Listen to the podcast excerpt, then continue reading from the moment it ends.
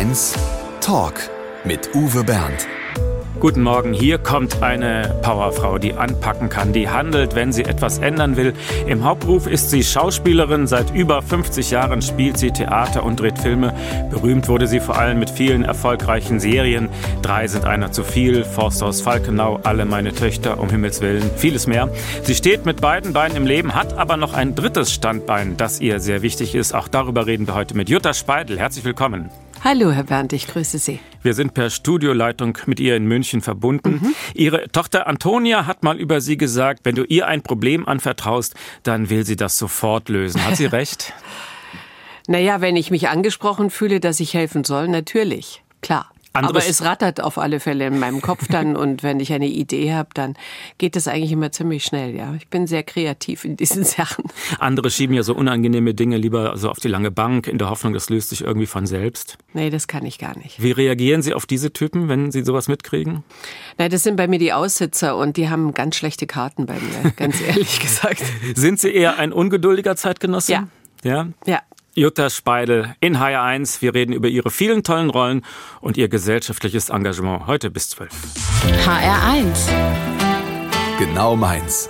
Jutta Speidel muss schon immer eine zupackende Art gehabt haben. Als Kind schon wollte sie Schauspielerin werden und mit 15 hatte sie tatsächlich schon einen Vertrag bei Konstantin Film. 500 Mark im Monat war für eine Schülerin in den 70ern sicherlich viel Geld. Wie haben Sie das geschafft, mit 15 schon einen Filmvertrag zu kriegen? Äh, das kam eigentlich ja, ganz unverhofft, weil ich habe es nicht drauf angelegt.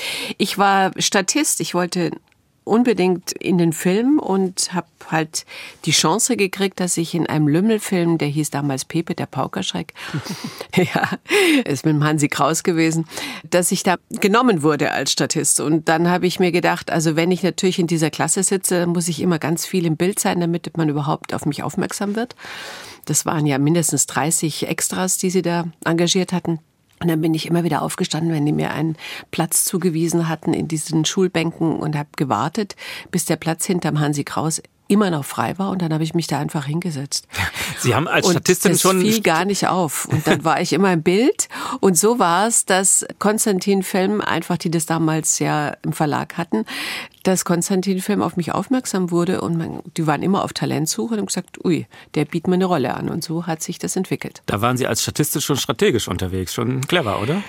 Ja, einfach weil ich mir dachte, wenn ich jetzt da irgendwo in irgendeiner Reihe sitze, da kein Mensch wird mich da filmen. Man filmt mich nur, wenn ich hinter dem Hauptdarsteller sitze.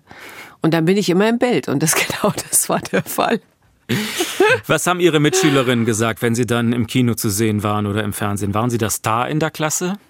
Naja, ich war sowieso als Pausenclown verschrien, behaupten jedenfalls meine Mitschüler. Und ein Dollarschüler war ich nicht. Also ich musste durch andere Sachen punkten und das war meistens durch Blödsinn. Es gab einen kleinen Haken von dem Geld, das Sie damals verdient haben, mussten Sie dann Ihre Privatschule bezahlen. War das okay für Sie? Nicht nur, ich bin ja leider Gottes von der Schule geflogen und damals konnte man also dann nicht in ein weiteres staatliches Gymnasium gehen, sondern man musste halt auf eine Privatschule gehen.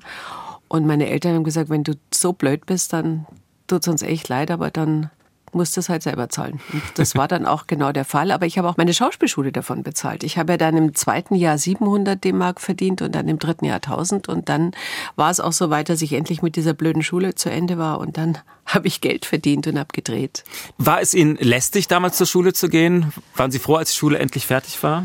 Die Schule war wirklich ein Übel für mich, weil ich nicht wirklich den Sinn darin gesehen habe, dass ich in dieser Schule wahnsinnig viel lerne, weil Mathematik lag mir nicht, Physik und Chemie lag mir auch nicht. Das, was mir wirklich lag, wäre Deutsch gewesen. Und Deutsch war meistens besetzt von irgendwelchen, ja, noch aus der Nazizeit stammenden Lehrern, die hauptsächlich Grammatik gemacht haben. Und wenn ich also Schillers Glocke deklinieren musste, da muss ich Ihnen echt sagen, da vergeht einem die Lust. Wie ist denn dann Ihre Leidenschaft fürs Theater entstanden, wenn der Deutschlehrer Ihnen das nicht vermitteln konnte? Naja, weil ich spielen wollte. Das hat ja mit der Deklination einer Schillerschen Glocke nichts zu ja. tun. Jutta Speidel über ihre Anfänge. Gestern Abend war ich tatsächlich mal wieder in einer guten alten Videothek und habe mir dort einen Film aus dem Jahr 1979 ausgeliehen und das hat sich gelohnt.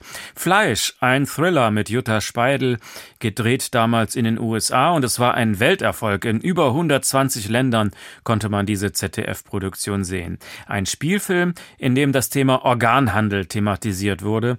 Es gab heftige Reaktionen damals. Viele Ärzte haben den Film kritisiert. Was hatten die denn eigentlich dagegen? Naja, der Rainer Erler war ja immer seiner Zeit voraus in seinen Filmen und er hatte da ein Thema genommen, was natürlich im Grunde genommen ein Tabuthema auch war für die westliche Welt, dass es nämlich Organisationen gibt, die äh, Menschen kidnappen und ihnen Organe entnehmen und die verkaufen als Spenderorgane. Und das war natürlich in den 70er Jahren ein echter Skandal. Und es war eigentlich ein Kinofilm. Er war nur mitproduziert vom ZDF. Und als die Mildred Scheel, die damals unsere First Lady war, und ich glaube, sie war von der Deutschen Krebshilfe, war sie Vorstandsvorsitzende oder überhaupt äh, oder Präsidentin. Die hat es dann zum Anlass genommen, diesen Film nach drei Tagen auf den Index zu setzen und ihn aus den Kinos zu nehmen. Und damit war er in aller Munde. Und das ZDF hat nichts äh, Besseres machen können, als diesen Film relativ kurz danach, als er noch richtig im Gespräch war, als Skandalfilm, zu zeigen. Und daher war das ein Straßenfeger und es gab, glaube ich, so gut wie niemanden, außer du warst eben noch nicht 21, damals musste man noch 21 sein, um erwachsen zu sein, äh, der den Film nicht gesehen hat. Seit wann kann die Frau eines Bundespräsidenten einen Film auf den Index setzen? Das ist ja auch schon komisch, ne? Ja, sie war ein ganz hohes Tier ja. in, in, auf medizinischer Ebene. Dass das überhaupt äh, diskutiert wurde, ist heute unvorstellbar. Warum war das so ein Skandal damals? Ja, weil es ja für viele Köpfe einfach eine fiktive Idee war. Dass das aber Tatsache war und dass das gang und gäbe war in vor allen Dingen Südamerika und, und auch in anderen Ländern. Das ist, man möchte nicht wissen, was in China alles passiert ist. Mhm. In der DDR lief der Film auch und da war die Reaktion genau andersrum. Er lief überhaupt im gesamten Osten, wenn ja. das war der Klassenfeind, der so einen Film gedreht hat. Das war natürlich die heiße Nummer. der lief, ich weiß, ich weiß auch das Kino, der lief am Boxhagener Platz in, in diesem kleinen Kino, das es heute noch gibt. Da lief er, glaube ich, neun Monate. Weil man in der DDR oder im ganzen Ostblock zeigen konnte, seht, so schrecklich ist der so Kapitalismus. Ist der. Ja? Also so, exakt, exakt. Das passiert euch, wenn ihr in den Wilden Westen fahrt. Okay, da, aber dann wurde der Film ja irgendwie auch instrumentalisiert, nur von der anderen Seite, oder? Absolut, und er lief wirklich in fast jedem äh, Ostblockstaat und er lief, er lief, er wurde ja übersetzt, also ich weiß nicht in wie vielen Sprachen. Mhm. Ja. Sie haben damals gespielt mit Herbert Herrmann, mit dem Sie wirklich auch zusammen waren. Ist das nicht komisch, dann eine Liebesszene zu drehen mit jemandem, den man wirklich liebt? Wie war das für Sie? Naja, wir waren damals schon zwei Jahre zusammen und insofern war das für uns ein tolles Abenteuer, dass wir gemeinsam nach Amerika kamen und dass wir dort einen Film drehen durften und zwei so schöne Rollen spielen durften. Also insofern es war nur wunderbar. Liebesszene, also es ist ja, auch wenn man das meint, bei uns wird ja nicht wirklich echt geliebt. also es ist ja doch gefaked. Und damals ging man sehr genannt mit dieser Sache um. Heute ist das, glaube ich, ganz anders. Oder man kriegt dann erst einen Intimitätsbeauftragten, der genaue Regeln vorgibt, was man alles sehen darf oder nicht sehen darf. Jutta Speidel über den Film Fleisch, sehenswert bis heute. HR1 Talk mit Uwe Bernd und Jutta Speidel, die sich selbst als Kind beschreibt als eine Mischung aus Roter Zora und Pipi Langstrumpf. Sie hatten sogar eine Villa Kunterbund. Was war das für ein Haus? Mein Vater war Patentanwalt bei NSU und wir waren vier Jahre in Heilbronn und meine Mutter wollte da nicht mehr wohnen und sagte, sie möchte zurück nach Bayern. Und dann gingen sie auf die Suche und fanden ein schlossähnliches Haus in Gauting im Leoputzweg. Das war von dem Maler Leoputz das Haus und in dem lebte Loriot. Tatsächlich. Und Loriot baute damals schon am Ammerland sein Haus und wollte dann nach Ammerland ziehen. Und so wurde dieses schlossähnliche Haus mit 20.000 Quadratmeter Grund frei und einem Gewölbekeller. Und das war mein Pippi Langstrumpfhaus. Das war fantastisch. Ich habe da nicht nur Baumhäuser in diesem verwunschenen Garten hatte. Wir hatten Ateliers, wo Schlangenhäute lagen und drei Bechsteinflügel übereinander gestapelt waren zwischen wow. dicken Schinken von Leo Putz. Also ich habe ein wirklich vier oder fünf Jahre, wo wir da gewohnt haben, ein Abenteuerland gehabt. Das klingt wunderbar. Sie sind dann auch auf Bäume geklettert wahrscheinlich, wenn es so Ich kann, Riesen, ja? also jetzt kletter ich nicht mehr auf Bäume, aber ich habe das vererbt. Meine eine Tochter und der ihr Sohn, das sind ganz große Baumkletterer. Dann spielen wir ein Lied aus Ihrer Kindheit oder mehr oder weniger. Sie hey, Pippi Langstrumpf oder was? Können wir auch. Nein, war von der Zeit. Sie haben sich die Beatles gewünscht mit Ach Imagine. Gott, ja. Was verbinden oh, Sie mit Imagine? Das ist schon ein wunderbares Titel. Äh, mich verbietet einfach diese ganze Zeit mit den Beatles, egal welches Lied es ist. Wir haben jetzt Imagine ausgesucht, weil es irgendwie gut reinpasste, aber Yellow Submarine oder was auch immer, Love, Love, Love, also alles, jedes Beatle-Lied begleitet mich ja durch mein halbes Leben. Dann hören wir jetzt den Ex-Beatle John Lennon mit seiner legendären Hymne Imagine. Imagine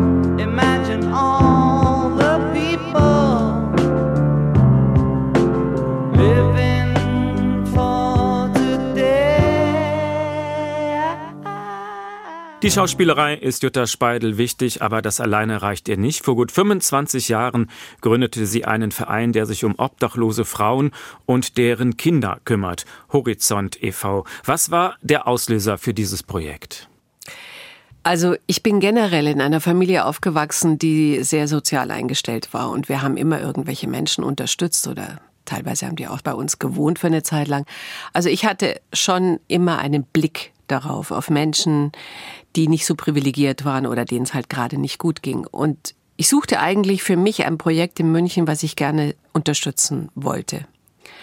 Und ich kam durch einen Artikel im BIS, das ist unsere Obdachlosenzeitung in München, und die war relativ neu auf dem Markt und die habe ich mir gekauft und dann las ich über obdachlose Kinder und ich habe das nicht fassen können. Ich war so entsetzt. Und wie es der Teufel will, ein paar Wochen später bin ich auch tatsächlich in so eine Pension gekommen, wo Kinder mit ihren Eltern oder mit ihrer Mutter aufgenommen waren. Die war derartig verwahrlost und das war unter aller Kanone, wo ich gesagt habe, ja, wie sollen die jemals eine Chance haben, mhm. in diesem Leben ein einigermaßen anständiges berufliches Leben zu führen und eine Bildung zu kriegen und äh, eben nicht immer stigmatisiert zu sein. Und so ist Horizont entstanden. Denn ein Kind ohne Zuhause, das ist ein Kind ohne Nest, ohne Geborgenheit. Welche Folgen hat Obdachlosigkeit für Kinder, wenn sie das Mitmachen. Naja, es ist zwangsläufig eine Ausgrenzung und sie sind natürlich auch, was die Bildung angeht, die schulische Bildung und auch generell die Bildung, auch wahnsinnig hinterher, hinter anderen. Und was diesen Kindern vor allen Dingen auch abgeht, ist durch die Verzweiflung der Mutter und ihrer sehr, sehr schwierigen Lebenssituation, denn die meisten sind sowohl seelisch, also psychisch wie physisch traumatisiert, ähm, sind die in keiner Wärme aufgewachsen, in keiner Geborgenheit aufgewachsen. Sie sind keine Kinder, die in einer Obhut eines Erwachsenen groß werden dürfen und Fehler machen dürfen, sondern sie müssen irgendwie an dieser Seite ihrer Mutter existieren und meistens ist das natürlich für diese Kinder sehr, sehr schwierig, weil man sieht es ihnen an, dass sie aus einem anderen Milieu kommen und dass es ihnen nicht gut geht. Und ich habe versucht, ein tolles Konzept und das hat sich wirklich einfach auch gezeigt, dass wir das, was wir da am Anfang uns so in unseren Köpfen ausgedacht haben, wir waren ja ein ganz kleiner Hausfrauenverein oder Freundinnenverein, was wir uns da so ausgedacht haben, dass das funktioniert und inzwischen sind wir sehr, sehr professionell geworden. Aber es geht um die Bildung. Es geht in aller, allererster Stelle geht es um die Bildung, die den Kindern eine Chance gibt, wirklich integriert zu sein. Ja, zur Bildung gehört ganz viel, auch die Herzensbildung. Schon das erste Haus hat über dreieinhalb Millionen Euro gekostet. Das ist ja auch für eine erfolgreiche Schauspielerin sehr, sehr viel Geld. Hatten Sie keine Angst vor diesen enormen Summen, die Sie da in die Hand nehmen mussten? Ich bin generell ein angstfreier Mensch. Also ich habe, wenn ich immer Ängste hätte, dann hätte ich es nie so weit gebracht. Weder beruflich noch in diesem Gebiet. Es ist äh, für mich eine Sache, die ich machen möchte, die ich auch nicht loslassen kann, auch nach 27 Jahren denke ich, dass ich als Frontfrau im Außendienst, wie ich immer sage, einfach die Zügel in der Hand haben muss. Aber ich habe um mich herum ein ganz, ganz tolles Team. Wir sind inzwischen, außer dass wir sechs Vorstände sind, auch für die Stiftung. Also wir sind vier im Verein und zwei in der Stiftung. Haben wir ein 56 Personen großes äh, Team und haben eine Konzeption, die einfach so allround ist. Es gibt kein Thema, was wir nicht anpacken können. Wir sind so breit aufgestellt, dass wir uns gegenseitig auch befruchten in unseren Ideen und in der Umsetzung sowieso. Und ähm, das macht eigentlich den Erfolg von Horizont auch aus und das ist sinngebend. Jutta Speidel über ihr Projekt Horizont. Wenn Sie mehr darüber erfahren wollen, Sie finden das im Netz auf horizont-münchen.org. Hier ist der HR1 Talk und an dieser Stelle haben wir eine kleine Überraschung für unseren Ui. Gast Jutta Speidel in München und ich bin sicher, dass diese Freundin hier einiges über sie erzählen kann. Schönen guten Tag, Frau Überraschungsgast. Hallo Jutta. Das wusste ich. Also, es kann also viele werden Sie eine Stimme erkannt haben. Ich sage es trotzdem, die Schauspielkollegin Michaela May ist natürlich am Telefon. Es gibt viele, viele Parallelen zwischen Ihnen. Was verbindet Sie denn so alles? Oh, uns verbindet natürlich nicht nur, dass wir bei Pepe der Paukerschreck oder was, Hurra, die Schule brennt, uns kennengelernt haben. Also wirklich in, in kann man schon fast noch sagen, Kindertagen. Ne? Und ja. dann haben wir uns eine Zeit lang begleitet oder wir haben uns ein paar Mal gesehen und da waren wir eigentlich gerade noch gar nicht so befreundet, aber sie war ja schon ein großer Star und ich war nur ein kleiner ja, Anfänger und äh, doch, doch, du hast ja schon ordentlich gedreht gehabt und große Hauptrollen gespielt gehabt. Aber wie es der Teufel will, wir hatten uns ein bisschen aus den Augen verloren und jeder hat so seinen Weg gemacht. Du hast dich dann auch auf noch einen anderen Weg gemacht. Du bist ja dann nach Afrika gegangen und hast äh, Kindergärtnerin gelernt und plötzlich kriegen wir ein Angebot dass wir zusammen einen Kinofilm machen sollen. Und da waren unsere Lebenswege gerade sehr, sehr unterschiedlich, aber irgendwie haben sie zusammengepasst dann auch im Gespräch und seitdem sind wir eigentlich befreundet. Ja, wir haben ungefähr zusammen Kinder, beide zwei Töchter gekriegt. Das war irgendwie auch mhm. witzig.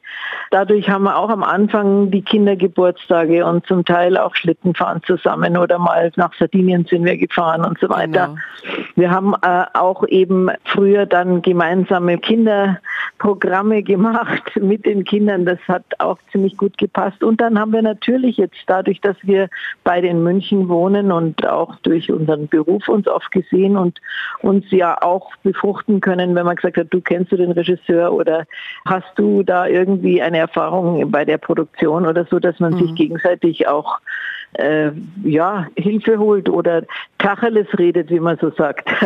Also äh, was zwischen uns einfach toll ist, wir haben auf der einen Seite könnten wir oft äh, jede von uns die Rolle der anderen spielen, ja. Aber trotz alledem, wir sind zwei so unterschiedliche Menschen. Also wir sind nicht in dem Sinne Konkurrentinnen, sondern man kann uns als Geschwister besetzen oder man kann uns als Freundinnen besetzen oder man kann uns auch als Gegnerinnen besetzen.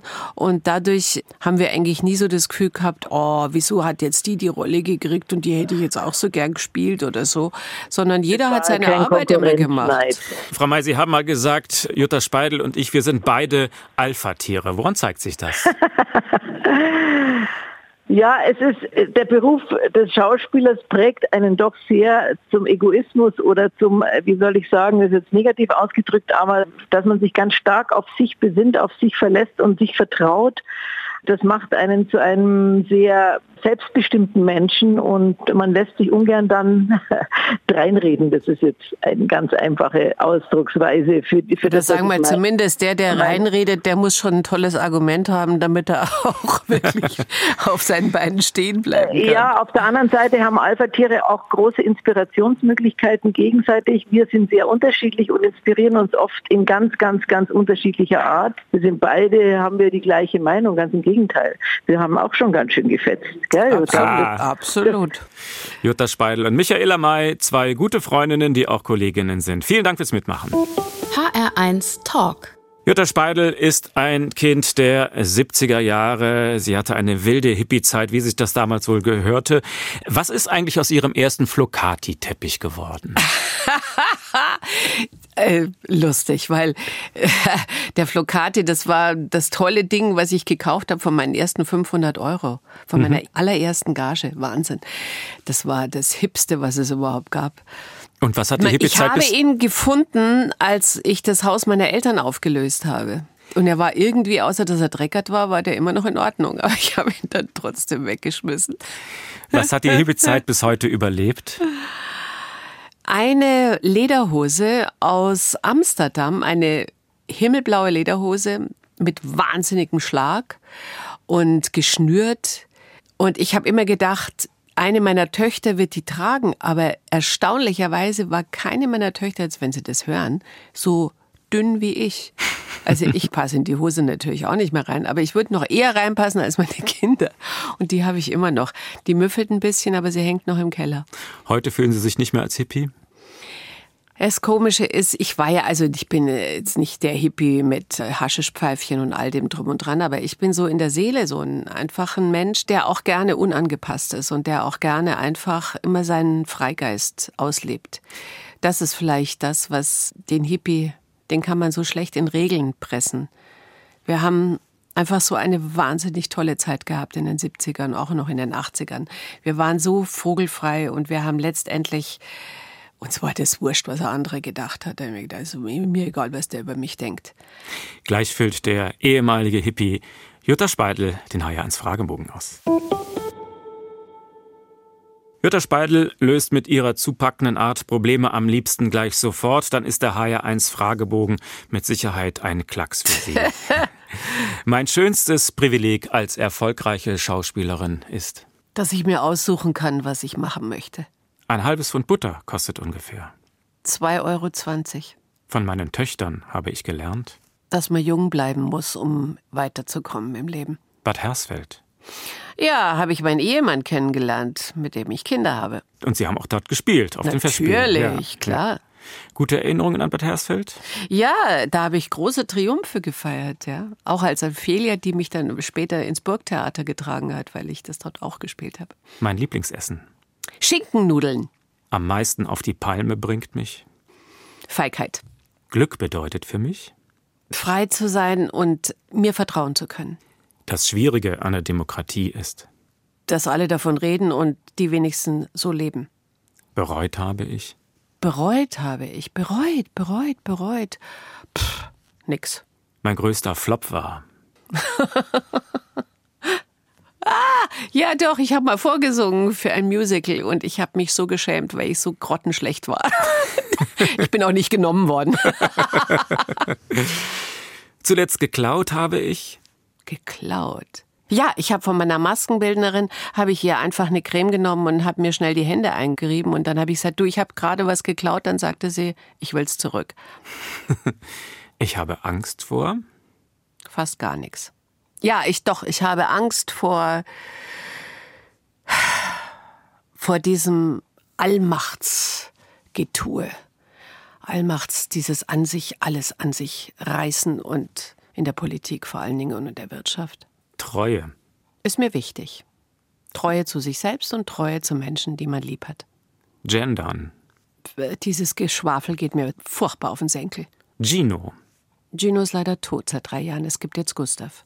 Und Gustav ist ein Hund und der ja. liegt unterm Tisch jetzt gerade? Ja, und ist ganz brav. So ich habe noch nichts Gino von ihm gehört. Ja? ja, Gino war früher auch, den konntest du an Drehort mitnehmen. Gustav lernt's gerade. Und Sie konnten von dem einen Hund gleich sagen, ich brauche den nächsten oder brauchen Nein, Sie so eine Trauerfahrt? Drei Jahre, drei Jahre dazwischen, das ist oft so. Ja. ja.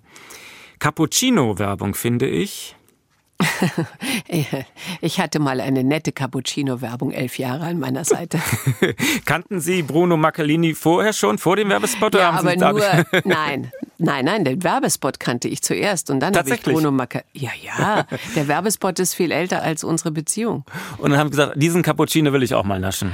Mm, das habe ich mir damals jetzt nicht so gedacht, aber er war auf alle Fälle anbeißenswert. Das, das teilen Sie bestimmt mit vielen Frauen, ja. In meinem Bücherregal unten rechts steht. Unten rechts? Oh, die Reklamhefte.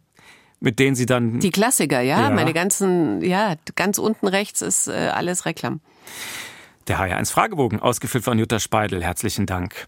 Und jetzt spielen wir einen tollen Titel für Sie. Elton John mit I'm Still Standing. Das ist großartig. I'm still standing.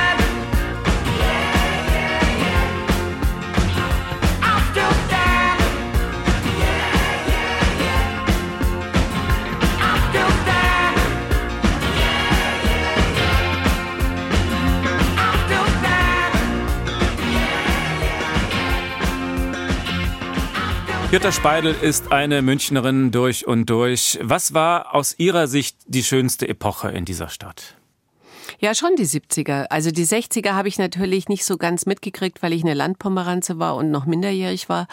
Aber die 60er und 70er, glaube ich, waren die Highlights. Ich meine, da war alles in der Stadt, was man sich überhaupt an Musik und Malerei und, und Schauspieler und Kunst, Kultur, alles tummelte sich hier und da sind die tollsten Diskos entstanden. Also nach München reiste man, ja, nicht nach Berlin, sondern nach München. Ja klar, Berlin war völlig abgehängt. Da waren die damals Stones, alle waren ja, da. Genau, ja. Freddie Mercury.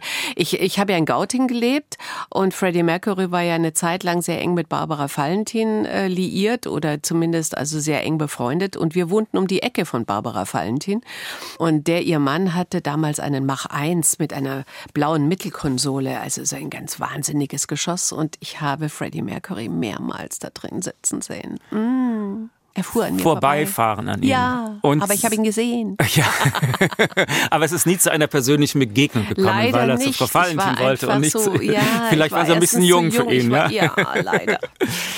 Heute ist München eine Spur zu schick vielleicht für Ihren Geschmack? Ach, in München kannst du immer deine Nischen finden. Ich Ja. finde, München ist, hat so ein, ein wahnsinniges Vorurteil in, in, in anderen Städten Mhm. und, und, und so ein falsches Bild, was es, äh, was man da von München hat. München ist so schillernd und hat so viele Farben und, und ist ein wunderbarer Ort, um zu leben, weil du halt auch ein Umland hast, in das du ausbüchsen kannst. Und der Bayer an sich ist natürlich schon nicht so ganz einfach für einen Hamburger oder Berliner oder irgend sowas, aber äh, ich finde, er hat sehr viel Liebenswürdigkeit auch an sich. Es sind ja ein Menschen von einem Schlag, die Gesellschaft lieben, die auch nach draußen gehen, auch wenn sie granteln oder so. Aber ich mag den Bayern schon sehr gern. München ist eine wohlhabende Stadt und trotzdem viele Obdachlose auch. Eigentlich ist es doch eine öffentliche Aufgabe, die Sie da mit Ihrem privaten Verein machen, oder? Sich um Obdachlose Ja, aber man kann ja nicht immer Ja. sagen, es ist eine öffentliche Sache, wenn sie es nicht schaffen und wenn es diesen Missstand gibt. Den gab es ja in ganz Deutschland. Das Ja. ist ja nicht so, dass es nur das in München gab. Ich habe ja zwei Jahre lang recherchiert. Das ist ja katastrophal nach wie vor, wenn sie in andere Städte gehen. Da ist ja München, ja, fast noch am besten dran. Aber ganz ehrlich, man weiß überhaupt nicht, was für eine Riesendunkelzahl wir haben. Und obdachlose Kinder, das sind Tausende. Und viele andere Alleine Städte wären dankbar, wenn Sie auch dort ein Haus eröffnen würden, oder? Kann ich nicht. Ich, kann, ich muss vor Ort sein, ich muss das angucken. Ich finde es schön, für diese Stadt etwas Gutes zu tun.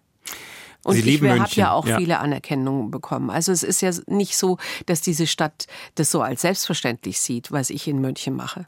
Fasse ich das richtig zusammen, wenn ich den Eindruck habe, Ihnen ist äh, zweimal eine Liebe zerbrochen, weil Sie auch nicht wegziehen wollten aus München? Nein, das war sicherlich nicht der Grund, aber ich habe Fernbeziehungen geführt. Ich habe Mhm. sowohl mit meinem Ehemann eine Fernbeziehung geführt, weil er, in, da, da gab's Horizont noch gar nicht, Ja. sondern es war keine Alternative, im Knüllwald zu leben, wenn man in der Stadt München groß geworden ist. Nichts gegen den Knüllwald, bitte. Und äh, Rom wäre schon immer eine Alternative gewesen zu leben. Und ich habe das ja auch gemacht. Wir waren, wir waren ja beide Pendler. Aber ich habe halt hier auch Familie und er hatte in Rom Familie. Und das ist halt diese, diese Pendlersituation. Ist Das immer ist schwierig. immer schwierig, sowas Ja. aufrechtzuerhalten. Jutta Speidel über ihre Stadt München und wo Sie gerade von Freddie Mercury geschwärmt haben, wie er an Ihnen vorbeifuhr. Jetzt kommt er. Ja, dann spielen wir doch jetzt Queen, oder? Unbedingt, I want to unbedingt. break free. Einverstanden. Ja, absolut. I want to break free.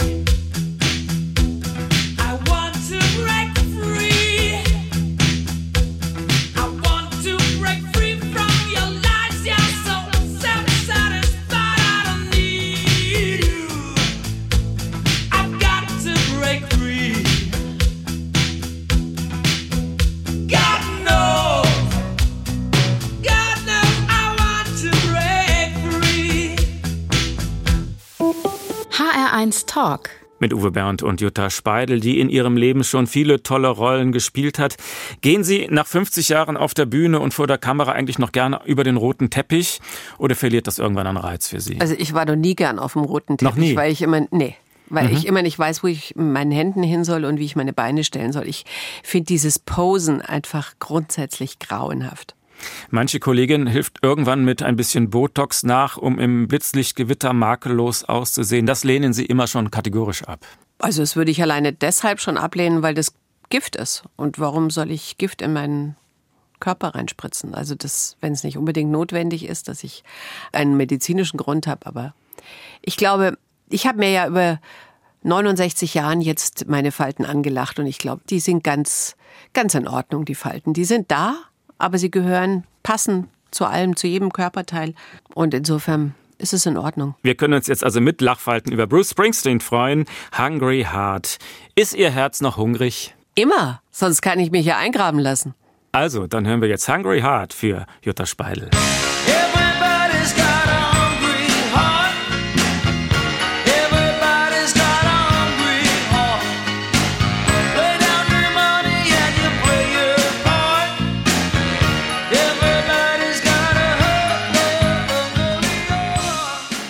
Wir haben schon darüber gesprochen, schon mit 15 Jahren hat Jutta Speidel ihr eigenes Geld verdient. Sie war immer eine unabhängige Frau.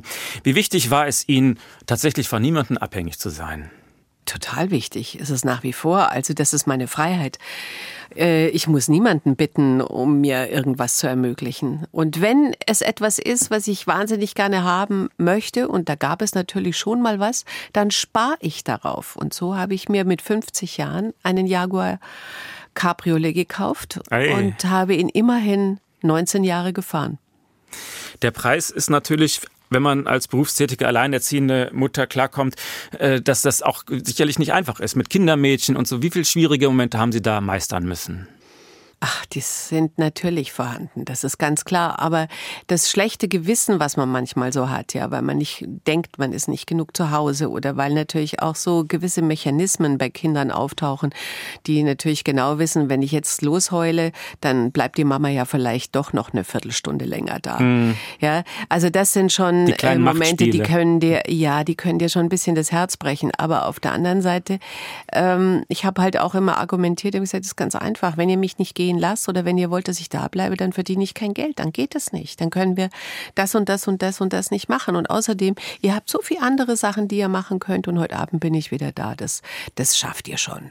Da baue ich auf euch. Und das, äh, ja, Konnten Sie Ihre Kinder dann mitnehmen zu den Dreharbeiten? Nein, ich? nein, ich habe, nein, das ist, ist nicht, ne? unmöglich. Mhm. Also meine Kinder haben beide mal irgendwann gesagt, da waren sie so halbwüchsig, sie wollen ein bisschen Geld verdienen. Da habe ich gesagt, ihr könnt es ausprobieren. Also vielleicht eine kleine Rolle bei Um Himmels Willen. Also haben sie das mal probiert. Antonia fand es sehr viel interessanter als Franzi. Franzi die für meine Begriffe auch eine Riesenbegabung gewesen wäre, fand dieses ganze Getue rund um den Film und was da alles so passiert schrecklich. Und sie hat sich wahnsinnig gelangweilt, diese ewige Warterei. Und dann hat sie einen Satz und dann ist er nicht so rausgekommen, wie man das von ihr erwartet hat. Dann musste sie den nochmal sagen. Also die wollte das dann irgendwie nicht. Heute sagt sie, Mami, ich glaube, ich war ganz schön blöd, dass ich das nicht gemacht habe. Und ich gesagt, du hast einfach nicht dafür gebrannt. Ja, man muss brennen für diesen Beruf, um den wirklich erfolgreich auch auszuführen. Wir haben gerade schon Ihre Freundin Michaela May im Programm gehabt. Die hat mal über Sie gesagt, Jutta ist eine sehr starke Frau, für manchen Mann zu stark. Hat sie recht? Weiß ich nicht. Also das ist alles Quatsch ähm, letztendlich, weil ähm, ein Mann, der sich wirklich auf mich einlässt, der hat ja auch seine Vorteile mit einer starken Frau. Ja, also meine Männer haben eigentlich das immer sehr genossen, dass ich so unabhängig war. Wunderbar. Jutta Speidel in HR1. Zuletzt konnten wir Jutta Speidel sehen in der ARD-Serie Tage, die es nicht gab. Die finden Sie auch heute noch in der ARD-Mediathek. Sie haben über Ihre Rolle gesagt, da sehen Sie endlich mal eine Jutta Speidel, die wir sonst nicht so erwarten. Was haben Sie anders gemacht? Ich habe einfach die Chance genommen. Ich habe diese Rolle angeboten. Kle- ist eine kleine Rolle, ja, ist eine absolute Nebenrolle, aber das ist ein solches Bonbon gewesen. Und ich habe die gelesen und habe mir gedacht, ich habe eigentlich sofort ein Bild gehabt, wie die aussieht und habe das dann versucht mit den Regisseurinnen zu besprechen und sie auf diesen Zug aufzusetzen. Und die haben sich Gott sei Dank gegenüber der Redaktion, die da erstmal ein bisschen Schiss hatte, mit einer weißen Perücke und derartig böse, weil sie wahrscheinlich Angst hatten, dass dann die Zuschauer weglaufen, wenn sie die Jutta Speidel nicht so sehen. Aber letztendlich ist es ja so, wenn ich jetzt mal ganz böse bin, wird ja ein Schauspieler auch gerne diskriminiert, indem man ihn immer in Schubladen steckt, ja. Und ich finde es eine große Diskriminierung auch meiner Person neben Hunderten von anderen Schauspielerinnen, dass man mir nicht mit der Begabung, die ich habe, viel öfters solche Ausnahmerollen angeboten hat. Weil ich kann sie spielen. Und das habe ich bewiesen. Ich habe sie am Theater sowieso gespielt, aber ich kann beweisen, dass ich das kann. Und es ist halt so viel einfacher, ein mittelmäßiges Drehbuch auf eine gute Schauspielerin zu übertragen und sagen, nur mach was draus, ja. Du hampelst ja einen ab, aber du renn- rennst im Grunde genommen immer gegen schlechte Drehbücher an, wobei ich jetzt nicht sagen möchte, dass ich schlechte Drehbücher hauptsächlich hatte. Nein, aber ich hatte schon auch oftmals große Diskussionen an Bord, weil ich sagte, das geht einfach nicht. So kann man sowas nicht. Das ist nicht heutig, das ist verzopft, das ist alt oder so. Also ich hätte sehr gerne schon auch in anderen Filmen noch mitgespielt, aber das wird mir halt nicht angeboten. Also diesen Anspruch, sich immer wieder mal neu zu erfinden, den haben Sie sich behalten. Aber das ist schwer, diesen Anspruch auch durchzusetzen, weil Sie immer gleich besetzt werden. Ja, man geht halt auf die sichere Seite. Man weiß, wenn man mich besetzt, dann hat man die Zuschauer und dann weiß man, dass ich die Rolle so spiele, wie man sie vielleicht selber als Redakteur gerne sehen möchte oder als Sender gerne haben möchte. Aber selten, dass ein Produzent oder ein, ein Regisseur eben sagt, nee, das besetzen wir, diesen ganzen Film besetzen wir einfach grundsätzlich anders. Wir besetzen ihn anders. Und in dem Fall war es so, auch Harald Krasnitzer als äh, diesen, diesen Schuldirektor, diesen wirklich bösartigen Schuldirektor zu besetzen, war auch eine mutige Sache. Wobei Harald als Mann sowieso viel mehr Chancen hatte, andere Rollen auch zu spielen. Dann lassen Sie uns noch mal nach vorne schauen. Was werden wir als nächstes mit Ihnen sehen können? Na, ich komme gerade von Dreharbeiten, wo ich äh, die Mutter von Adette Frier gespielt habe, mit Henning Baum zusammen als Ehemann und ich hatte drei Enkelkinder, die aber schon halbwüchsig waren. Das ist eine Komödie gewesen, die heißt Soweit kommt's noch. Äh, die auch ziemlich schräg ist, also auch mit Tiefgang. Und ich bin die Mrs. Higgins, die böse Mrs. Higgins in der My Fair Lady im Gärtnerplatztheater. Gärtnerplatztheater in München, auch Ja. sicherlich sehr lohnenswert. Jutta Schweidel, herzlichen Dank für den Besuch im HR1 Ich danke Talk. Ihnen. Am Schluss ist es bei uns üblich, dass der Gast eine klitzekleinigkeit auswendig zitiert. Bona Nox, bist ein rechter Ochs. Bonanotte, liebe Lotte, bon nui. Pfui, pfui. Und jetzt ist der Beweis, der Hund ist doch tatsächlich im Studio. Mag es Ihr Hund nicht, wenn Sie singen? Das kann ich gut verstehen. Dann Grüße an Gustav. Herzlichen Dank, der HR1 Talk. Ich danke Ihnen, Herr Bernd. Wenn Sie Tschüss den Hund und noch- alle, äh, ganz herzliche Grüße an alle HR1-Hörer. Herzlichen Dank, Jutta Speidel. Wenn Sie dieses Gespräch noch einmal hören wollen oder weiterempfehlen möchten, es gibt es natürlich auch als Podcast in der ARD Audiothek. Mein Name ist Uwe Bernd und wir beide wünschen noch einen schönen Sonntag. Bis bald. HR1. Genau meins.